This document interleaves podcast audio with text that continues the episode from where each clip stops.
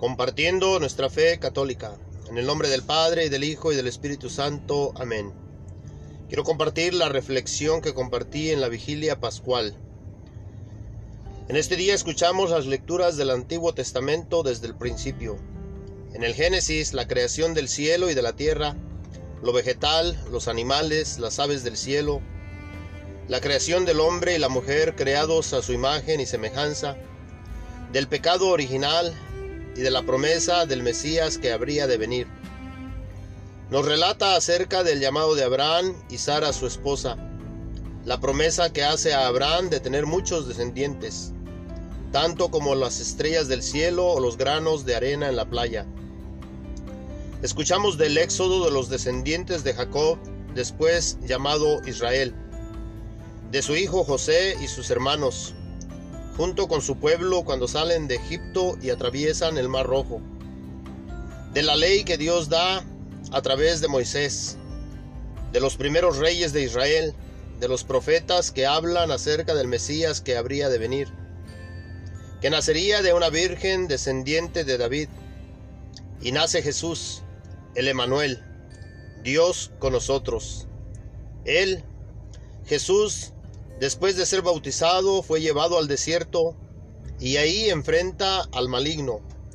Y comenzó su misión diciendo, conviértanse, el reino de Dios está cerca. Y pasó haciendo el bien. Sanó a los enfermos, expulsó demonios, resucitó a los muertos, perdonó los pecados, pasó haciendo el bien.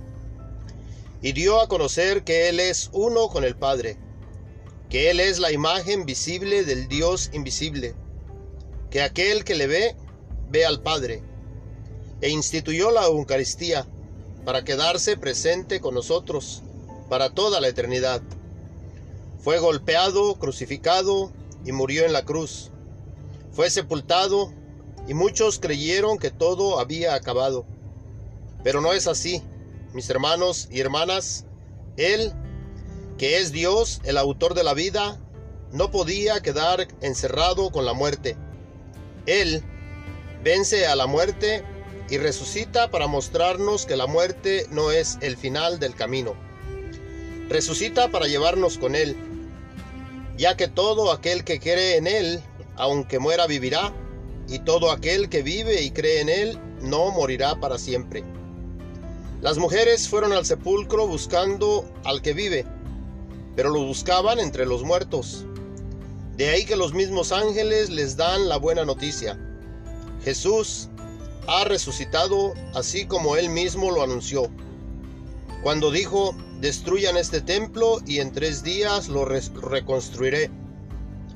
Jesús, que no conoció el pecado, viene a sepultar nuestro pecado cuando nosotros nos acercamos a Él y quiere que le pidamos perdón por nuestros pecados, para que Él entierre nuestro pecado para hacernos libres, libres para poder estar con Él. Al morir, fue a los confines de la historia y se encontró con Adán, y lo toma de la mano y lo levanta de entre los muertos y junto con él a todos los que esperaban al Mesías, los que esperaban la promesa de un Salvador, y le dice, Ven, hijo mío, levántate. Ven conmigo que no te he creado para que estés entre los muertos. Ven, hijo mío, que yo mismo me he hecho hijo de hombre para rescatarte a ti y todos tus descendientes. Ven y toma mi mano que es borrado tu pecado, el pecado que cerró las puertas del cielo. Ahora tú y tus descendientes están invitados a estar conmigo ya que el cielo ha sido creado para ti y tus descendientes. Desde ahora en adelante, las puertas del cielo están abiertas para todo aquel que quiera entrar, que quiera estar con Jesús. Les doy a comer mi cuerpo y beber mi sangre para que tengan vida, ya que aquel que coma mi cuerpo y beba mi sangre tendrá vida en sí, y yo le resucitaré en el último día. Me voy al Padre a prepararles un lugar y después volveré para llevarles conmigo, para que todo aquel que crea en mí venga conmigo para que esté en donde yo esté. Mis hermanos y hermanas, alégrense. Jesús ha resucitado. La muerte ya no tiene poder. Vayan ahora y anuncien la buena nueva. Cristo Jesús, nuestro Señor y Salvador, ha resucitado. La tumba está vacía. Anuncien a toda la creación. Y no teman a quien pueda matar el cuerpo, pero no puede matar el alma. Yo estaré con ustedes todos los días hasta el fin de este mundo. Y aquí, mis hermanos y hermanas en Cristo, en este altar, podemos venir a alimentarnos del pan de vida.